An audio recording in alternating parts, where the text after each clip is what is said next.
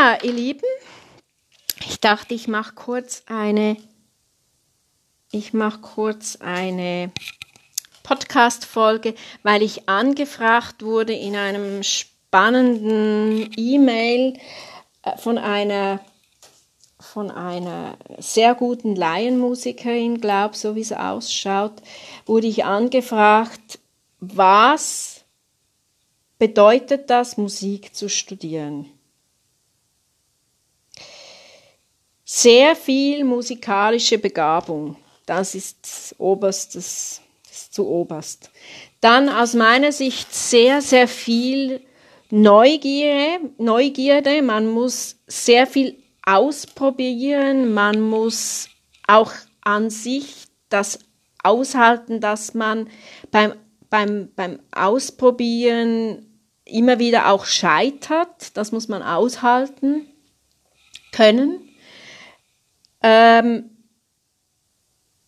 beim Kreieren eines Stückes ist man vielleicht ab und an auch schlecht und, und man muss wirklich da rangehen, man muss es lesen, man muss es stimmlich gut erarbeiten, man muss den Text gut, also jetzt im, im Gesang muss man den, den Text gut sprechen, man muss mit dem Text gut umgehen können, man muss es verbinden können, den Text mit der Melodie, das muss alles zusammenpassen, das Endprodukt. Man muss den Weg aushalten, dass man dass das Endprodukt sehr gut wird, muss der Weg, manchmal muss man auch ihr Wege gehen können. Man braucht eine Offenheit, eine Neugier, eben, Neugierde, eben diese, diesen, diese Irrwege auch zu gehen. Dann die Freizeit ist immer mit irgendwie Musik, äh, mit Musik verbunden. Also ich komme aus einem sehr musikalischen Elternhaus. Da wir hatten natürlich viel Musik in der Freizeit, aber auch der, der, der Gesang ist, man ist, man macht, ich mache eigentlich nie wirklich frei in dem Sinn. Es ist immer irgendetwas am Start. Eine flexible Grundeinstellung, Grundhaltung auch dem, dem Leben gegenüber finde ich wichtig. Dann ein, ein, ein Lebenserfahrung, ein Lebensprozess, Prozessarbeit, praxisbezogenes, soll auch praxisbezogen sein, das Studium. Also das, ich habe schon viel unterrichtet im Studium, ich habe in Chören gearbeitet, ähm, ich habe schon, schon auch viel gesungen mit Organisten zusammen, Organistinnen, weil mein Großvater war ja Organist. Dann ist es genial, weil man sich ein Programm, ein Repertoire, das ist zwar heute nicht mehr so gerne gehört, aber man kann sich ein Programm erarbeiten, das Projekt.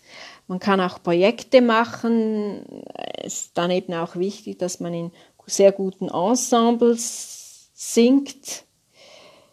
Viele Stilrichtungen ausprobieren, künstlerisch ausprobieren, bei sehr guten Dirigenten auch sein oder in Ensemble sein mit sehr guten Dirigenten. Ich war so auch in einem Vokalensemble mit David Zienman. Das war auch sehr spannend. Die Fenster und Tür, Türen offen halten, sein eigenes Ding machen mit guter Anleitung. Inputs, ein, ein, es ist auch ein, ein ganzer Gefühlsausdruck durch sich durchlassen und sich auch fragen, wenn ich das Studium mache, kann ich mir ein, ein Leben ohne Musik vorstellen? Nein. Also der Drang haben, wirklich Musik zu machen, zu gestalten. Es braucht auch Sozialkompetenz, gerade wenn man unterrichten möchte, auch eben als Sängerin oder als Sänger sollte man auch sprachaffin sein, man sollte, kommunika man sollte kommunikativ sein, man sollte offen sein, man sollte gut kommunizieren können, das ist auch sehr wichtig. ist auch aus meiner Sicht wichtig, dass man in der Lage ist, gute Chancen zu sehen, also dass man eben auch äh, Chancen sieht und die dann auch ergreift, dass man dort, das hat dann auch mit Neugierde zu tun, denke ich, dass man dort wirklich auch die Chancen, die man bekommt, und sagt, okay, ich pack's, ich mach's. Und auf eine gute Art sich selber auch führen können. Das finde ich auch, auch etwas sehr Wichtiges, also dass man, dass man sich selber führen kann. Das finde ich auch etwas sehr, sehr Wichtiges. Ja, und dann natürlich üben, üben, üben, üben.